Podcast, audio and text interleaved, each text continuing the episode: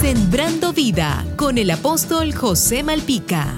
Cuando los estudiosos buscan las causas de la violencia y la criminalidad, por lo general atribuyen el problema a un desorden social o a factores sociológicos, pero les cuesta admitir que el problema consiste en la paternidad irresponsable. Nuestra sociedad está llena de orfandad, por dioseros que buscan desesperadamente a un padre. La falta de este les lleva a un resentimiento social y a la inestabilidad emocional.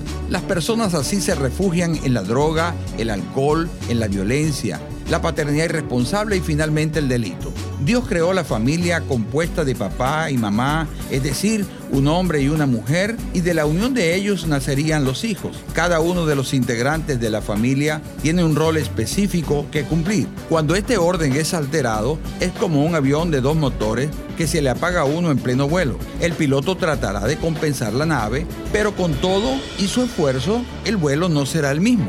Así ocurre en un hogar cuando la figura del padre no está presente. En Dios está el modelo que todo hombre debe buscar. Si rindes tu corazón a Jesús y lo recibes como Señor y Salvador de tu vida, Él te va a ayudar a ser el padre de familia que tú necesitas ser. Y recuerda, Jesús te dice, no te dejaré ni te desampararé.